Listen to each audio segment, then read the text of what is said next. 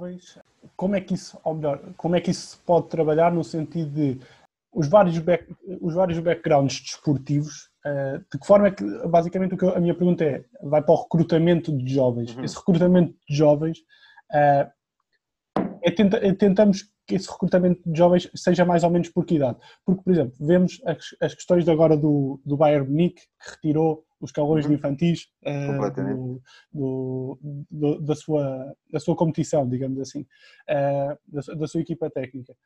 Uh, até que ponto é que isto faz sentido, no, ou seja, aí para vocês, e que adaptação é que tem nesse, nesse contexto, porque tentam que os, os jovens tentem ter um maior background desportivo de modo a ter maior adaptabilidade no futuro, digamos assim, essa, essa construção também está inerente esse tipo de, esse tipo de situações ou começa desde bem cedo? Por exemplo, é que temos casos de sucesso, e é um debate que nós temos vários, várias vezes tido, eh, que é essa especialização precoce. Temos, por exemplo, casos de Roger Federer ou, por exemplo, portugueses da Thelma Monteiro que, começou aos 14, que iniciou aos 14 anos no judo, mas depois temos uh, fenómenos como Tiger Woods no golfe, começou aos 6 anos e que aos 20 anos já era, uh, já era super, super campeão e essas coisas todas já era visto como, como um dos melhores claro. de sempre. Pronto, uh, que, de que forma é que isso também é trabalhado aí?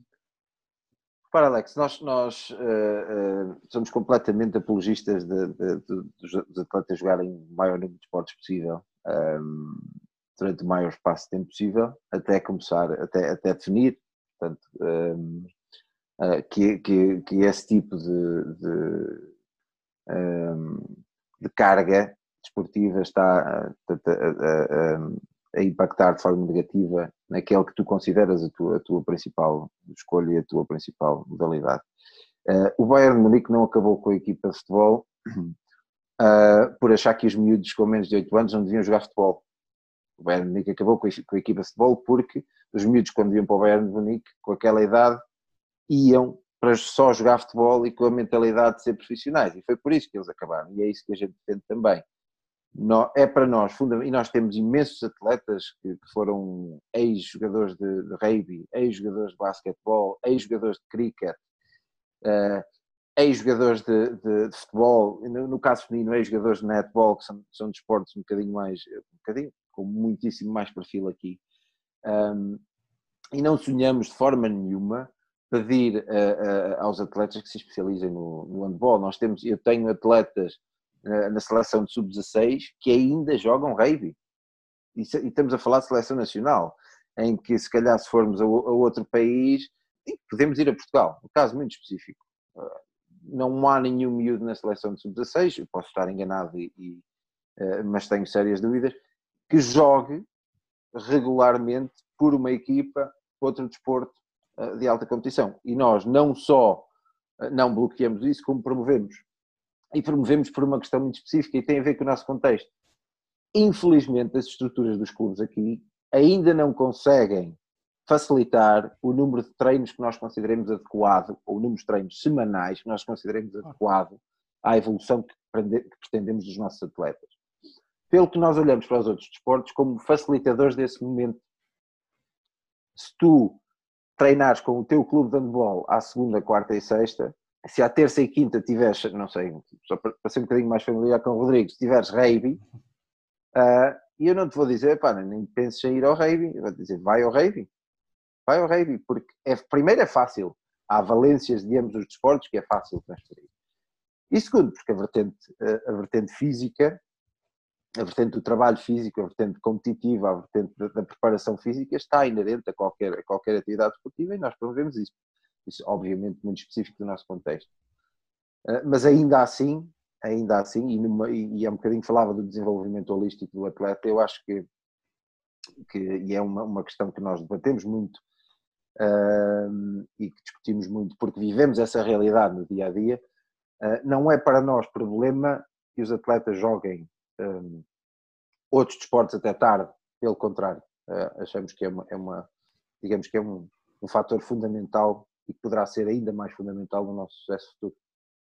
Ricardo, a minha pergunta vem, vem então nesse mesmo sentido que agora referiste, uh, por exemplo, do meu caso, que, que, que, jogo, que jogo rugby e que eu podia ser perfeitamente compatível com o handball, mas, mas infelizmente a, a cultura em Portugal está um pouco estagnada nesse aspecto e por vezes nota-se que, que se é para jogar rugby é para jogar rugby, se é para jogar handball é para jogar handball e pode ter passado por mais esportes quando era mais novo, mas não há muitas vezes essa conciliação de, de matérias. Uh, e a minha pergunta é: tu sentias isto, sentiste muito isto quando andaste por cá pelo, pelo núcleo de handball Penadone e depois foste para aí implementar o, o handball numa cultura completamente nova? Sentes que, que enquanto treinador e, e, esta visão que agora estavas a referir, esta visão mais holística que é necessária de, do atleta uh, praticar vários esportes, sentes que mudou quando foste para aí ou já trazes isso de cá? Mudou completamente mudou, mudou completamente. Foi uma, uma das facetas da minha, da minha visão desportiva que mudou. Ah, primeiro, em Pendono a realidade tem que ser dita, não é? Não tinha muitos competidores uh, ao handball, portanto não, não havia não havia basquetebol, não havia futsal, não havia, digamos havia futebol uh, e era ano sim, ano não, porque a estrutura não, não era ideal. Uh, portanto, nunca foram um clube consistente, mas a minha visão na altura, e, muito influenciada pelo, pelo, pelo, contexto que vivia, pelas mensagens que recebia, ehm, não só em ações de formação, mas também em, em conversas que tinha com, com, com outros treinadores de, de, clubes de maior nomeada, era que, que portanto, os miúdos teriam que definir a sua escolha cedo, uh, porque para, para serem atletas de topo tinham que, se dedicar exclusivamente ao handball uh, quanto mais cedo possível, um bocadinho um, à la Tiger Woods ou, ou Venus e Serena Williams, ou, portanto, variadíssimos atletas que a gente pode, pode, pode descobrir uh, desse sentido. Mas uh, a realidade é que essa visão foi um, uma das, das, das, dos traços que me definiam enquanto treinadores que mais mudou com a minha mudança de, de país foi esse.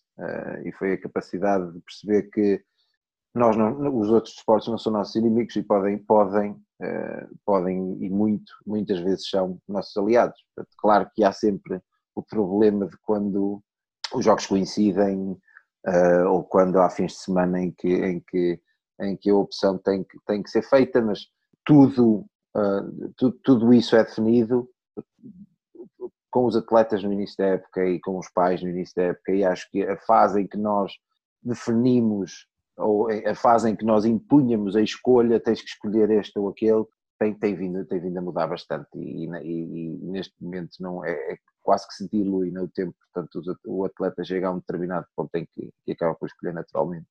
Uhum. Ricardo, tu uma vez disseste uma frase que eu nunca mais me esqueço e que estou a pensar agora aqui, aqui para mim que faz, que faz sentido colocá-la. Tu uma vez Uh, assim, já há quando, da tua saída do núcleo de handball de Penador, tu comentavas comigo, uh, porque eu perguntava-te o, que é que, o que é que vai ser o pós-Ricardo, este, este tipo de, de perguntas, uh, e tu dizias na altura, as diferenças que eu tenho para as pessoas que já estão não são muitas. A grande diferença, se calhar, está na análise de jogo, em que eu hum. consigo, em dois ou três lances, a perceber algo específico que está a acontecer no jogo, e se calhar a outra pessoa demora mais duas, três, quatro jogadas a perceber-se disso. Ou seja, eh, a análise de jogo uh, no, num ponto mais alto, digamos assim, é, se calhar o, ponto forte uh, é na análise de jogo. Consideras hum. ainda esse o teu ponto forte? Isto, isto só para contextualizar, porque assim veio uma pergunta sobre a evolução do, do handball, uh, só para contextualizar. Continuas a achar que esse é o teu ponto mais forte, ou a parte de treino, a parte tática, a parte técnica, a parte de algo que eu, que eu considero soberbo, que é a parte de inter-relações pessoais com os atletas. Pronto, eh, perceber mais ou menos em que momento é que estamos. Tudo isso é fundamental. Eu, eu, eu, epá, eu costumo dizer aos meus aos treinadores quando vou dar cursos de. Eu sou tutor, portanto, eu dou, curso de treinador aqui, nível 1, nível 2, um, e eu costumo lhes dizer que no handball tudo está inventado. Se a gente quiser encontrar uh, uh, como, como defender 6-0, vais online, vês vídeos, vês jogos. Se quiseres 3-2-1, exatamente a mesma coisa. Claro que, que as, as, as, mudanças de regras têm, têm impactado, ou têm tido impacto uh, nessas questões técnico-táticas, mas a grande parte um, ehm, do conteúdo, digamos assim, está, está ao nosso dispor. Estejamos nós com a disponibilidade uh, mental e, e, receptivos para isso. Um, A grande diferença, digamos assim, é a nossa capacidade de o implementar em treino e depois a nossa capacidade de o analisar em jogo e de promover as alterações necessárias para nos aproximar do sucesso. Um, a realidade é que tudo isso só faz sentido uh, se for acompanhado por um entendimento profundo daquilo que tu queres pela parte dos teus atletas. Porque se, se tu pedires, se falares com os teus atletas e eles não saberem aquilo que estás a pedir, uh, pá, mais vale, estás calado, mais vale não pedires nada. Isto para responder à tua questão muito diretamente. Eh, eu continuo a estudar muito handball, a ver muito handball, a questionar muito, a colocar muitas questões, a colocar-me em pontos uh, bastante vulneráveis e essa é outra das questões que, que, na qual eu evolui bastante, uh, foi não ter medo de dizer que não sei, uh, não ter medo de mostrar que não sei, porque basicamente é através dessa vulnerabilidade e desse erro que nós, que nós aprendemos, evoluímos e que vamos em busca da informação que nos, nos faz crescer, não só enquanto, enquanto treinadores, mas também enquanto pessoas. Eh, e a realidade é que, é que considero, se, podem, se podes uh, definir, como definias, a relação com os atletas e a capacidade de análise, uh, ainda dois fatores muito fortes da minha, da minha carreira e da minha, da minha forma de estar enquanto treinador, Uh, mas principalmente e também a forma como eu interajo com os atletas em treino e a forma como eu preparo os treinos. Uh, portanto, tudo isto teve, teve uh, uma mutação, digamos assim, e uma, mutação que eu acho foi para melhor, seguindo as tendências que, que, os estudos me diziam e depois experimentando e vendo aquilo que serve no meu contexto e não. E uma das, das, e pegando outra vez, Alexandre, na, no facto de ter sido atleta, uma das coisas que, que mudou uh, na minha forma de treinar foi a minha postura de treino uh, passou muito mais de uma postura de resolução de problemas uh, para uma postura de colocação de problema. não sei se isto faz sentido, mas eu em vez de, de te dizer eu quero que tu ataques ali, o meu objetivo no treino é fazer com que tu chegues lá sozinho. Portanto, o que eu tenho que fazer é promover situações em treino em que tu tenhas várias opções uh, e que dar-te a liberdade toda para tomar as opções que, que achas que deves e depois questionar-te uh, quais é que tu achas que resultaram e porquê e, e, e esperando obviamente que, que, que isso te, te, promova um entendimento maior. Essa foi, foi uma, das, uma das, das, das grandes evoluções, digamos assim, foi dar mais liberdade Uh, mais sentido de posse e de criação aos atletas do que eu dava na altura, que, que, era muito fechado, digamos assim, é isto que a gente vai fazer e é assim que vamos trabalhar e, e, e a jogada 1, 2, 3 e vamos seguir o livro e acabou. Uh, neste momento as, as, movimentações hoje continuam lá, mas a forma uh, como, eu, como eu as promovo são diferentes, porque a realidade é que se nós não, não ensinarmos os nossos atletas a adaptar a adaptar-se em treino e se os nossos atletas não entenderem o que estão a fazer e o fizerem só porque a gente está a mandar, se aparecer uma areiazinha na engrenagem, eles depois não vão saber adaptar-se. E vão olhar para ti para o banco à espera da resposta e tu não estás, não Sabes. tens um comando da Playstation, não é? Exato, era esse do comando da Playstation. Tenho sempre essa imagem do joystick numa das minhas infelizes passagens por central e essas coisas, eh, das mais coisas que me davas na cabeça. Eu não posso estar aqui fora a pensar por ti, tu estás aí dentro, eu não Exatamente. vou estar cá fora com o joystick. Mas sabes, Alexandre, e, e eu dizia, dizia isso Uh, e essa foi uma, uma das, das, das, das, fases de reflexão que eu tive muito enquanto estive aqui. Eu dizia muitas vezes isso, mas depois não o promovia no treino. Pelo menos na minha forma de analisar a minha, uh, o meu modelo de treino, eu não o promovia tanto quanto devia. Ah, se calhar porque só tínhamos dois ou três treinos por semana e alguns de vocês viajavam só para um treino e não sei o quê, então eu queria, digamos assim, fechar o funil e focar-me uh, no jogo mas eu não promovia essa, essa capacidade de entendimento, essa, essa liberdade, digamos assim. Eh, e eu faço hoje em dia com os meus séniores na seleção. Atenção, eu não estou a falar de formação exclusivamente, eu estou a falar uh, de um modelo de treino adaptado, adaptado a todas as, a todas as, as, as, as, minhas, as minhas, equipas e as, e as, várias idades com que trabalho. É? É? claro que no macrociclo, quando, quando olhamos para os momentos de competição e mais ou menos na seleção vemos que a competição se está a aproximar pá, e, e, e, digamos tu promoveste essa, essa, essa liberdade de discussão, os momentos de silêncio que são fundamentais no treino, que tens de deixar os atletas descobrir e falar, se está sempre em cima deles a dizer-lhes é, é esquerda, é direita, é, é, é, para a frente ou é para trás.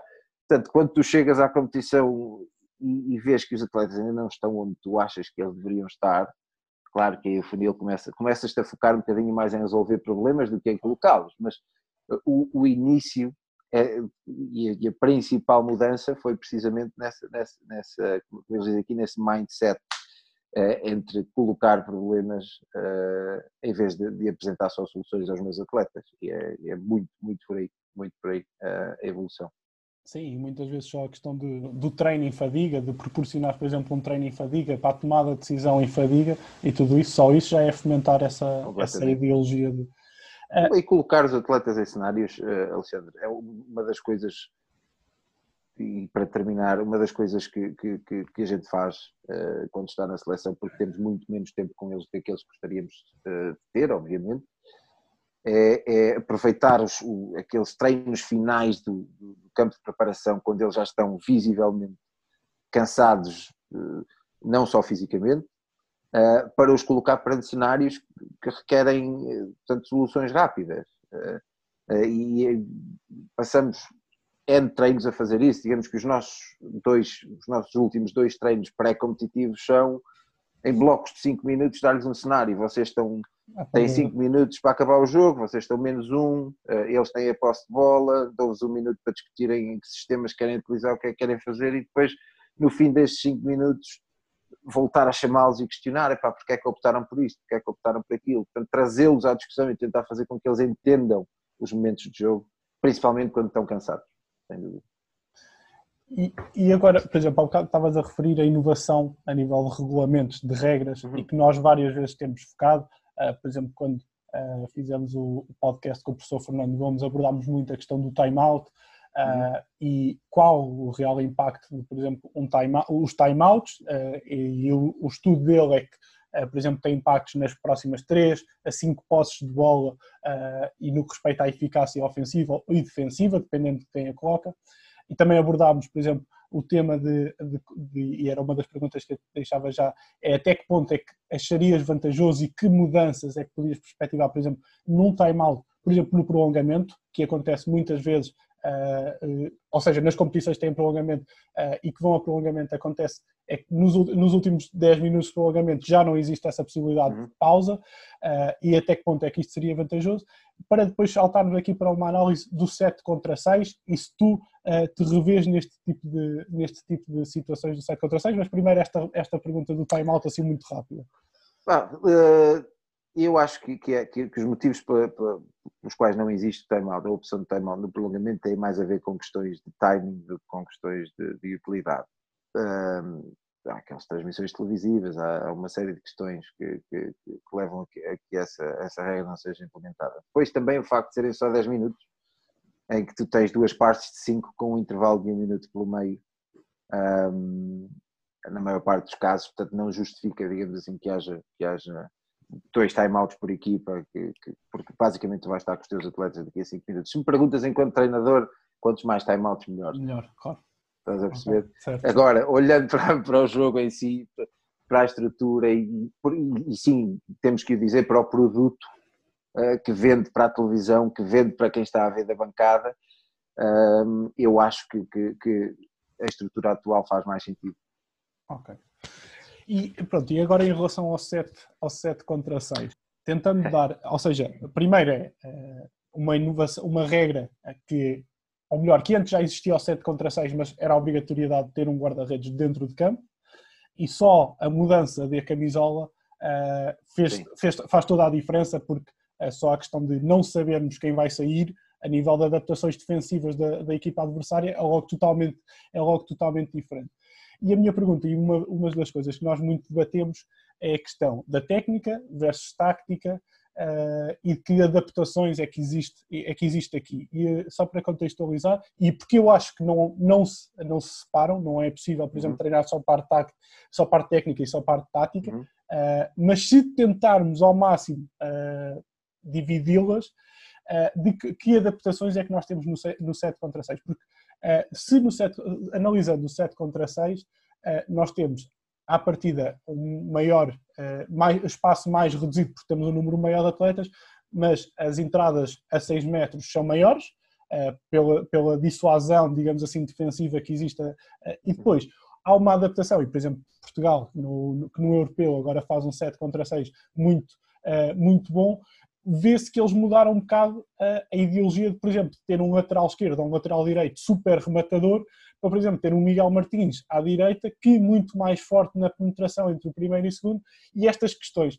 A minha pergunta é, Paulo Pereira olha e diz assim, tenho um jogador muito forte tecnicamente na penetração, como é o Miguel Martins, adapta a tática e acha que o 7 contra 6 é positivo, e depois mais tarde melhora também mais uma vez a técnica do Miguel Martins em ter que adaptar os remates de, que normalmente estava habituado à primeira linha para um remate em penetração uh, a 6 metros, ou se analisamos primeiro a tática, pensamos queremos isto estabelecido uh, e só depois é que pensamos de esta tática é boa e agora vamos tentar adaptar ao máximo os atletas. Eu não sei se me fiz entender na. Completamente. Na... É, é, basicamente, uh, corrijo-me se estiver, se estiver errado, um, a questão estaria mais à volta de, de, se adaptamos a tática aos atletas ou os atletas à tática. Sim, uh, na, na prática. No 7 contra 6 especificamente. Exatamente, é? exatamente, A seleção portuguesa tem, tem uma série de valências, sendo muito específico. O Miguel Martins não está a jogar uh, a lateral direito só uh, porque tem capacidade de penetração, está a jogar a lateral direito porque tem um braço direito que o coloca mais perto da ponta para passar, não é? É o, é o, o braço dominante.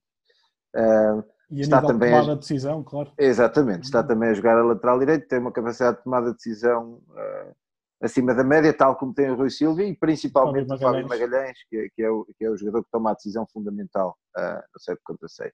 Mas depois, se, se, se quiser jogar 6 contra 6, vais buscar o André, uh, que é um atirador nato, muito forte num para um, muito explosivo, uh, vais buscar o Ferraz, que é um atirador também, portanto há uma série de, de valências.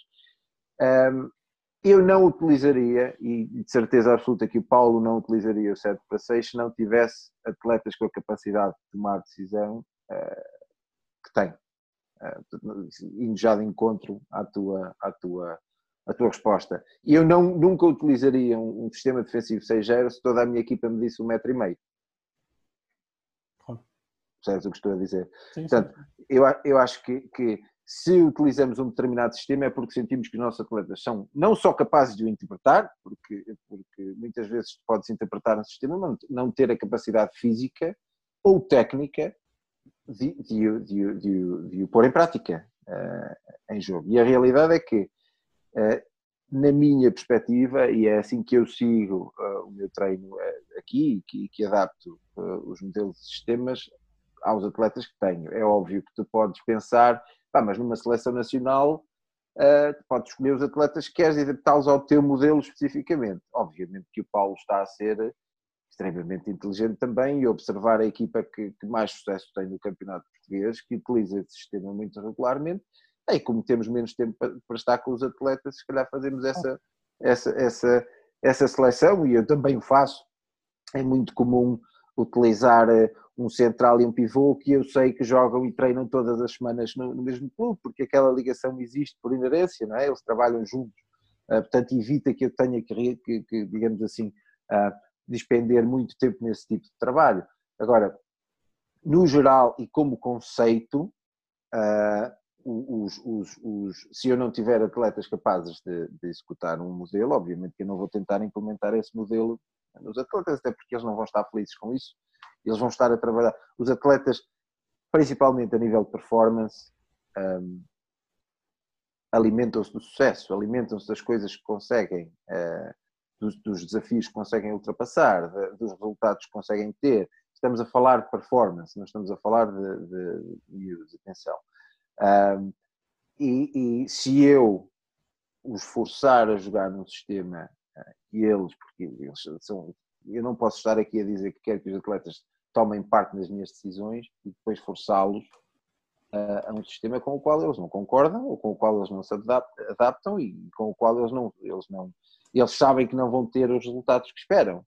Portanto, eu acho que é, é, é, é tem que haver uma comunhão uh, nessa definição e eu nunca me passaria pela cabeça impor um sistema que, a minha, que os meus atletas não, uh, não conseguem executar, uh, principalmente que não têm uh, e que sabem que não têm, que não têm a capacidade para ter os resultados que querem quando, quando, o, forem, quando o forem executar.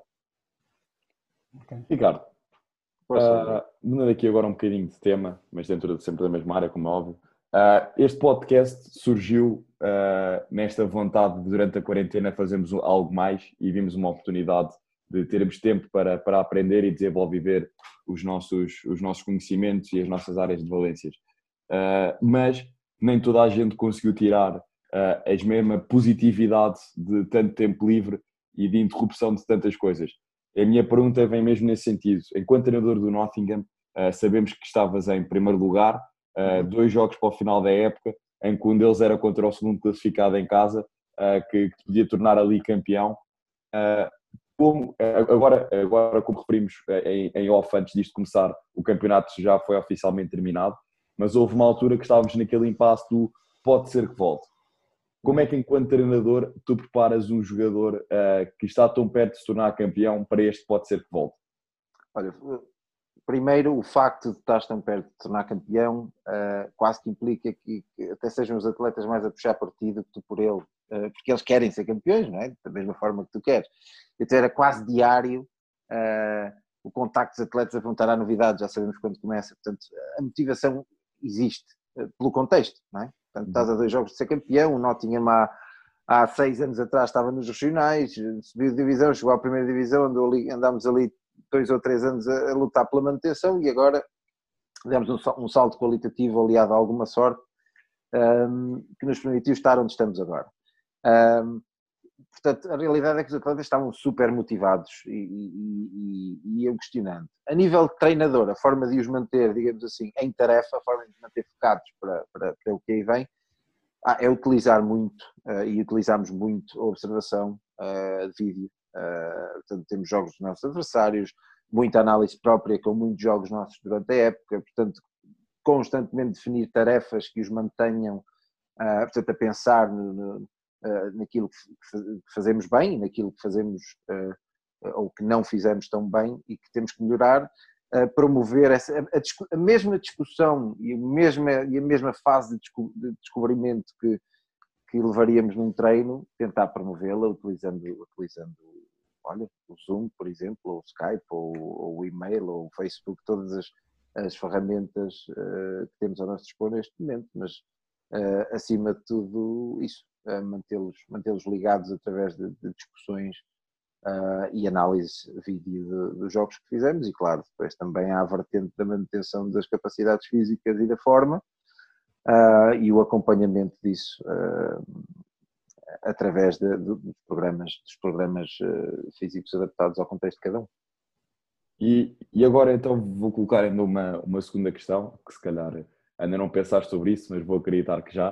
Uh, como é que agora preparas uh, uma equipa que teve tão perto de ser campeã uh, e, vai, e vai começar um ano, como, como já referiste, com, com, as valências de poder ir aos, aos, às, fases, às fases maiores europeias, não é? Porque se classificam as claro. classificações mantêm, só não é atribuído nenhum campeão. Exatamente. como é que tu preparas uns atletas que um ano tiveram tão perto de ser campeões e num desporto que, que ainda, é tão, ainda é tão inconstante como o handball, que tão depressa se calhar este ano foram campeões, como para o ano uh, já podem estar outra vez perdidos pelo meio da tabela.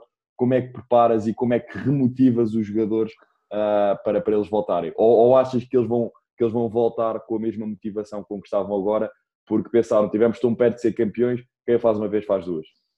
Eu acho é, eu, a, a, a, capacidade de, deles, eu tenho, eu tenho a sorte de trabalhar com um grupo fenomenal. Aliás, tenho tido a sorte uh, durante a minha carreira toda de trabalhar com grupos absolutamente excepcionais. Eh, ehm, e este é mais um. Uh, e, antes da decisão ter sido tornada pública, foi, foi comunicada a mim. E as indicações que eu dei para, para quem me comunicou foi isto não vai sair daqui, vamos marcar uma reunião com a malta toda e quem lhes vai dizer o que aconteceu sou eu, não é mais ninguém. Portanto, eu não quero que eles saibam pela, nem pela direção, nem pela, nem pela, nem pela internet. Portanto, vai ser uma conversa nossa. Eu vou-lhes explicar a situação e, uh, e vamos ver qual é o feedback deles e a partir daí gerimos a situação da forma, uh, da melhor forma. A realidade é que, é que fui eu que lhes comuniquei a decisão, houve algum desapontamento inicial, mas acima de tudo houve compreensão e houve, e houve entendimento e, e, o facto de trabalhar com um grupo tão, tão jovem, o, o feedback inicial foi, pá, isto vai nos tornar mais fortes e nós para o ano vamos limpar isto sem espinha. Pode não acontecer, mas esta é a mentalidade. Portanto, o meu trabalho ficou facilitado. Eu tenho dois ou três atletas que trabalham, neste momento trabalham na linha da frente. Um deles é médico nas urgências e tenho outros dois que são, que são enfermeiros, ah, que estavam nessa reunião e obviamente que, que, que o facto de nós vivermos de tão perto esta situação, por termos colegas de, equipas, eh, colegas de equipa que estão a batalhar e a sofrer diariamente, também nos faz olhar para a decisão com maior normalidade e aceitá-la mais facilmente. Nós percebemos a, a seriedade do, da situação e, não, e percebemos que, é, que, ao fim e ao cabo isto é só um, é só um jogo, é? que nós amamos, mas que não é mais importante do que a vida em si e do que a segurança das pessoas. Ah, portanto, os atletas, ah, eles aceitaram, obviamente, eu nunca esperava que fosse diferente. E, e, e acho que uh, o facto de terem, terem, terem, terem, conseguido estar onde estavam este ano, uh, com tanto trabalho e com tanta, uh, e, e, com tanta perseverança e vontade, só os motiva a fazer o mesmo para o ano e a ser, e a ser ainda melhores. Portanto, não acho que vá ter problemas nesse sentido. Poderia ter, mas no, contexto específico não, não é o caso. Ótimo. Esperamos que assim seja, pelo menos. Claro, claro que sim. Cá estaremos, cá estaremos daqui a um ano para ver se é verdade. Poderemos, voltar, poderemos, voltar, a ter esta conversa, mas já com, claro com, com, o Ricardo campeão de Inglaterra. Ah, se, não, se não tivermos, não há problema nenhum, uh, desde que, desde que, pá, desde que tínhamos trabalhado para isso e que, que, que, a malta não tenha deixado de cair as palavras uh, em saco roto, digamos assim, mas não. Uh, nesta fase, todo, tudo, incluindo os resultados desportivos, são colocados um bocadinho em, em perspectiva, não é? Uhum. Uh, e deixam de ser, se calhar, o mais importante. Daqui a dois meses, se falares comigo, o, o Ricardo competitivo já está outra vez em cima e, e, acabou, e, acabou, e, esta conversa já não é tão agradável assim. Já, o, fo, o, foco já é outro, mas neste momento é. Ótimo. Ok, passando aqui se calhar à última pergunta do alinhamento, não sei se depois o Rodrigo terá mais alguma ou não para, para fazer, e, e depois antes daquelas perguntas de o que é que será a seguir, o que é que, o que, é que okay. espera para o futuro, uh, se calhar assim as últimas do, do nosso alinhamento e não tendo a pedir nenhum algoritmo para o sucesso, porque se calhar nem, nem isso existe, se tivesses que dar assim dois conselhos a, uns conselhos a dois malucos que hoje em dia podiam pensar, olha, vamos lá para fora para, para, para implementar uma cultura desportiva, uh, ou seja, a nossa pergunta é como é que se, uh, assim, resumidamente, como é que se é possível incutir uma cultura desportiva em algo que ainda não está implementado? Uh, quais são, uh, digamos assim, se eu hoje chegasse também à Inglaterra no momento em que tu chegasses, em que tu chegavas, para onde é que eu devo olhar? Uh, o que é que nós devemos pensar fazer? Que tarefas? Obviamente que isto há, há de ter sempre um, um, grau grande de adaptação a cada contexto claro. em que vivemos, mas que conselhos é que poderias dar e como é que isto se faz? Isto é, é, é uma análise geral da implementação de qualquer projeto. A primeira coisa que, que eu fiz quando cheguei aqui foi uma análise de mercado, digamos assim, ver o que é que havia em termos de handball, uh, uh, ver os pequenos pontos de, de, atividade onde eu poderia ir ver alguma informação e perceber como é que eles tinham tido sucesso para poder implementar ou tentar implementar noutros pontos semelhantes, porque basicamente está ajustado no contexto que, é, que é o país, e depois tens um bom produto, é fundamental. Uh, e a verdade é que a verdade é que o handball é um, é um produto excelente que se adapta às características que, que, que são defendidas principalmente, ou, ou, às características base nas escolas uh, primárias aqui. Eles têm no, no currículo uh, os fundamentais é correr, saltar, atirar e apanhar. Isto basicamente é handball. Um, a partir do momento em que faz essa análise de mercado e essa análise de contexto, uh, é tentar perceber qual é o nível de conhecimento das pessoas relativos ao, produto que queres vender, ou neste caso à modalidade que queres implementar. Uh, se esse, esse, conhecimento não é, não, não é existente tal como não era aqui, então vais ter que aumentar o, vais ter que aumentar o perfil, uh, tens que aumentar o perfil da modalidade e depois promover uh, que as pessoas conheçam e tenham não só a vontade, mas também a capacidade para passar a palavra, digamos assim. Portanto, a minha, o meu projeto inicial foi tentar perceber o contexto. Uh, eu percebi que a estrutura do Reino Unido é muito similar à americana, em que tudo é muito baseado no sistema educativo, uh, seja desporto, um, seja qualquer que, desporto for. Portanto, o meu principal objetivo foi, primeiro, tenho que entrar nas escolas. A partir do momento em que eu nas escolas, estou a chegar a miúdos, estou a chegar a pais, estou a chegar a professores e são eles que me vão criar os números que eu necessito para formar clubes e para fazer evoluir isto. Portanto, aquilo que eu fiz foi contactar as entidades locais que eram responsáveis pela educação, uh, tentar recolher uh, o maior número de contactos possível de escolas, uh, oferecer uma, uma, experiência, digamos assim, a experiência de handball. eu ou um atleta do clube local iríamos à escola, dando meia hora 30 a 40 minutos de treino de handball aos, aos atletas ou professores, aquilo que eles definissem. Uh, portanto, basicamente mostrar um bocadinho o, o, o, produto e depois, acima de tudo, e porque isto só funciona quando há uma luz ao fundo do túnel, criar, digamos assim, um, um, um chamariz para as escolas e isso foi criado através da organização de uma competição escolar local uh, no final do ano. A partir do momento em que, em que, em que essa base foi criada, em que, em que esse, essa vontade foi estabelecida, já eram os professores a procurar-nos para para ganhar um bocadinho mais de informação, quais são as regras, como é que se treina, como é que se joga, e tudo isso levou à, à criação de cursos de educação de, de, professores, e palavra passa palavra, aquilo que eu vos posso dizer, por exemplo, é que uh, quando eu cheguei em 2013 a competição escolar teve 140 equipas, e este ano teve, ou 140 escolas, uh, este ano teve 1700, portanto o, o aumento um, em, em, em seis ou sete anos foi, foi exponencial e continua a ser exponencial.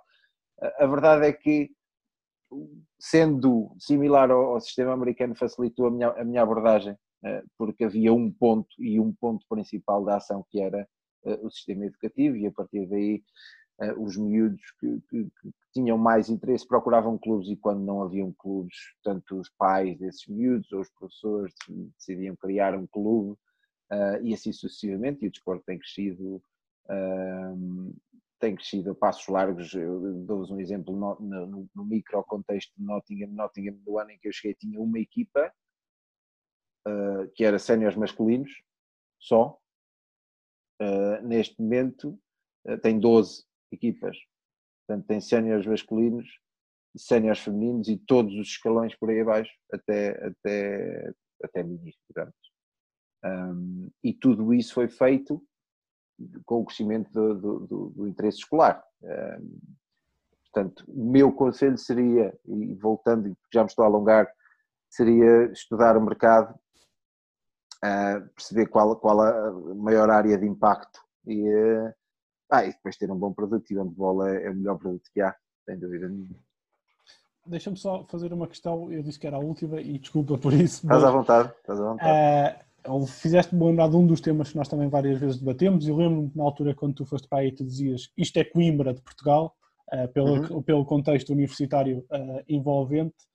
Achas, uh, tu que já experienciaste, digamos, os dois sistemas desportivos, um que Portugal e eu que também vivo de perto do desporto universitário, que sinto que o desporto universitário está completamente afastado daquilo que é o, que é o federado, sentes que que são uh, maiores as valências de ter um sistema desportivo aproximado do universitário como um modelo americano, em que mesmo as questões, por exemplo, do modelo americano, questões como teto salarial, a última equipa poder ir buscar o melhor draft uh, das universidades, sentes que isto uh, revela-se de facto impactante na questão de equilíbrio entre as equipas, ou o contrário, porque, porque no último episódio das referências que, que também tínhamos era é verdade, o draft pode funcionar bem, mas ao mesmo tempo estamos aí provavelmente contra aquilo, contra um, contra aquilo que um atleta quer. Então agora um atleta é melhor e não pode escolher a melhor equipa para onde, uh, para onde pode ir. Uh, até isto pode, pode também ser incongruente nesse sentido. Uh, e nesse sentido, é, quais são as duas, se calhar, as, as valências do, dos mesmos? Olha, o equilíbrio, como, como em tudo, acho que o equilíbrio entre, entre ambos os contextos faz bastante sentido. Para, nós, nós uh, não funcionamos linearmente com, com o modelo americano, no sentido de que as universidades, as universidades terão a sua competição exclusiva e os clubes terão a sua competição exclusiva. Se tu fores, uh, por exemplo, à nossa segunda liga, uh, um dos clubes que esteve a lutar para subir, quer no masculino, quer no feminino, é uma universidade. Uh, portanto, eles, não, eles, estão integrados na nossa competição. Tem depois também uma competição exclusivamente universitária, mas é baseada em torneios e não num campeonato um, um, de, de, época, tal, tal como na América. Uh, aqui, as universidades, se quiserem integrar um campeonato de época, podem fazê-lo como parte, como um clube normal faz. Se vieres, por exemplo, aqui para Nottingham, a maior, a maior parte dos melhores atletas de ambas as universidades estão juntas, estão juntos no meu clube e depois jogam pela, respectiva universidade. Um, portanto, há várias formas de, de, de ação. Eu acho que, desculpem, comparando os dois sistemas, eu acho que é fundamental ter o sistema educativo o mais próximo possível uh, do sistema competitivo, do sistema de performance. Porque hoje em dia, e nós temos visto, temos visto isso com muitos atletas no handball ao longo dos tempos e começamos a ver um bocadinho mais com atletas de outras modalidades, se calhar não tanto do futebol por causa do dinheiro envolvido. Ah, o fator educação pesa muito uh, e o fator pós-profissionalismo desportivo pesa ainda mais. O que é que nós vamos fazer quando deixamos de ser profissionais? E acho que nós, enquanto agentes do desporto, temos o dever facilitador. Uh, temos o dever de facilitar essa, uh, essa interação entre a educação e a performance para os atletas, porque eles vão ser os gestores, vão ser os treinadores do futuro, vão ser eles que vão, que vão, que vão fazer, e vocês são um exemplo disso, vão fazer o, o desporto andar para a frente com iniciativas como esta que vocês estão a fazer, ou como tenho, tenho a certeza outros, outros papéis que, preponderantes que terão na vida desportiva nacional. Eh, eu acho que, que nos cabe a nós, e isso eu, é a maior diferença que eu vejo aqui eh, relativamente à diferença que eu vi, que eu vi em, em Portugal, se bem que eu acho que tem, tem mudado positivamente, mas ainda assim está um bocadinho longe, é a proximidade que há entre o desporto universitário e a performance e o campeonato. Portanto, não são duas coisas. Eh, em Portugal há muita ideia de que as competições universitárias é para a malta apanhar uma borracheirazita e depois, quando quiseres a sério, vai jogar para o federado, não é? Aqui não há bem, aqui a ideia não é a mesma. Portanto, as, as, as competições crescem lado a lado uh, e, o, e o, o, o, desporto universitário é utilizado eh, como mais uma ajuda eh, para o sucesso eh, quando focado na, na performance. Eu tenho muitos atletas na, na, seleção que estudam na universidade e que e eu utilizo os clubes universitários como, como mais tempo de treino, mais tempo de contacto. Uh, portanto, e, a, e, a e, as competições em que eles entram da mesma forma. Portanto, eu acho que uma aproximação a este modelo se calhar seria, seria benéfica. Sim, é o que para mim faz sentido, só, para, só também para terminar, e se calhar, e sendo bastante autocrítico, eu acho que isto muito do desporto universitário em Portugal uh, passaria por a uh, autonomia do desporto universitário ser das instituições de ensino superior e não estar associado às associações de estudantes. São estudantes que estão a regular, uh, digamos assim, o desporto universitário, e eu, contra mim, falo que estou numa das instituições de, de, estudantes universitários que regulam a competição ao nível de Lisboa universitária e quer queiramos, quer não, são estudantes, e os estudantes têm outras coisas para além dessa regulamentação e tanto profissionalismo que já requer o desporto universitário. A partir do momento em que conseguimos passar esta questão para as instituições do ensino superior, como faz a Universidade do Minho, que já tem um departamento específico para isso e que muitas vezes aparece, por exemplo, a Universidade de Aveiro no handball feminino, uh, e o handball feminino, que é uma das coisas que eu digo no universitário tem um nível mais elevado, foram vice-campeões europeias a Universidade de Aveiro há dois ou três anos, porque é possível, a partir do momento em que isto também deixa de estar tão ao abrigo dos estudantes de, na sua organização uh, e é, mais, ah, e é muito por aí.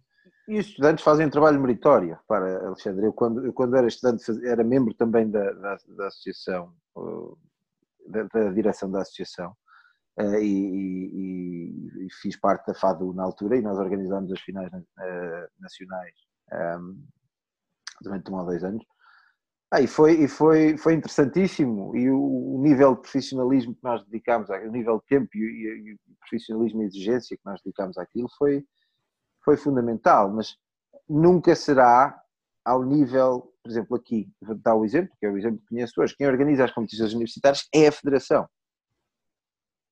Portanto, a Federação organiza as competições, a Federação, uh, o, o, o, toda a estrutura organizativa, desde a arbitragem, a, a oficiais de mesa, a, a, competições, a comunicação com as, com as universidades, é feita exclusivamente pela Federação. Não há outra entidade que organiza a competição. E logo isso dá um peso diferente à competição. Incrível. Ricardo, eh, estamos a chegar ao final, mas antes, antes de acabarmos, há aqui uma pergunta que, que temos que fazer, porque muitas vezes apanhamos aqui professores que acompanhamos diariamente uh, o desígnio dos estudos deles e por onde é que está a, e por onde é que está a partir da investigação e por onde é que eles andam. Mas, como referi no início do episódio, uh, és o primeiro não professor que nós trazemos, ainda por cima um, um treinador e selecionador de um país que, que não é Portugal. Uh, e a nossa pergunta é mesmo aquela pergunta clichê de quase jornalista, desportista, mas que temos de fazer, que é uh, por onde é que vamos esperar ver o Ricardo uh, nos próximos anos? Se, se, voltar a Portugal faz parte do plano, se, se acabar, se acabar uh, um projeto em grande em Inglaterra faz parte dos planos, por onde, é que, por onde é que vamos ver nos próximos tempos? Isto não vai ser visto por ninguém, ok? não há problema nenhum, não tenho, não tenho nada a esconder. Um, repara, enquanto eu me sentir desafiado, eu vou, vou, vou trabalhar e vou correr atrás. E a verdade, é, a verdade é que a Inglaterra continua e o Reino Unido continua para mim a ser um desafio. Uh, e ao mesmo tempo um desafio que proporciona as condições que eu necessito, uh, não só para viver só do handball, mas também porque o meu contexto familiar mudou. Não é? Eu vim para cá solteiro e bom rapaz uh, e tenho, agora tenho dois filhos, não é? E, e as, as, minhas decisões não são só baseadas na minha vontade, também têm que ser baseadas na, na estabilidade e na, e na, segurança que eles precisam para, para crescer. É óbvio que um, evoluir está sempre nos planos e eu nunca escondi que quero chegar uh, o mais longe possível uh, e o mais longe possível será treinar uma equipa ou uma, uma equipa numa das principais ligas ou uma seleção. Um, uma das principais seleções, e vou trabalhar para isso. Independentemente depois de conseguir ou não, a, a realidade é que, é que vou trabalhar para isso. Portanto, nunca Portugal deixaria de estar fora de, dos planos. Uh, Portugal é uma liga, tem uma liga forte, começa a ser mais forte, tem, tem uma seleção fortíssima, está muito bem entregue. Um, e claro, obviamente que está nos planos se o, o contexto for propício, se as condições forem, forem positivas e, no sentido de, de, de, de ajudar não só um, a mim a crescer enquanto treinador, mas também a, a, propiciar as condições que a minha família necessita para estar, para estar estável, obviamente, mas uh, a crescer sempre, crescer sempre. Ótimo. Ricardo, uh, estamos a chegar ao final do nosso programa. Falta-nos só um segmento que é o tiro de partida. Tiro de partida não por ser no início, né? porque já vamos no final, mas sim pela velocidade com que vais ter que responder. Okay. Uh, vai ser o Alexandre a fazer, vai ser uma quantidade de perguntas uh, à base do preferias, vais ter duas opções e só tens que escolher uma delas. Isso vai, isso vai ser um uh, desafio, pá.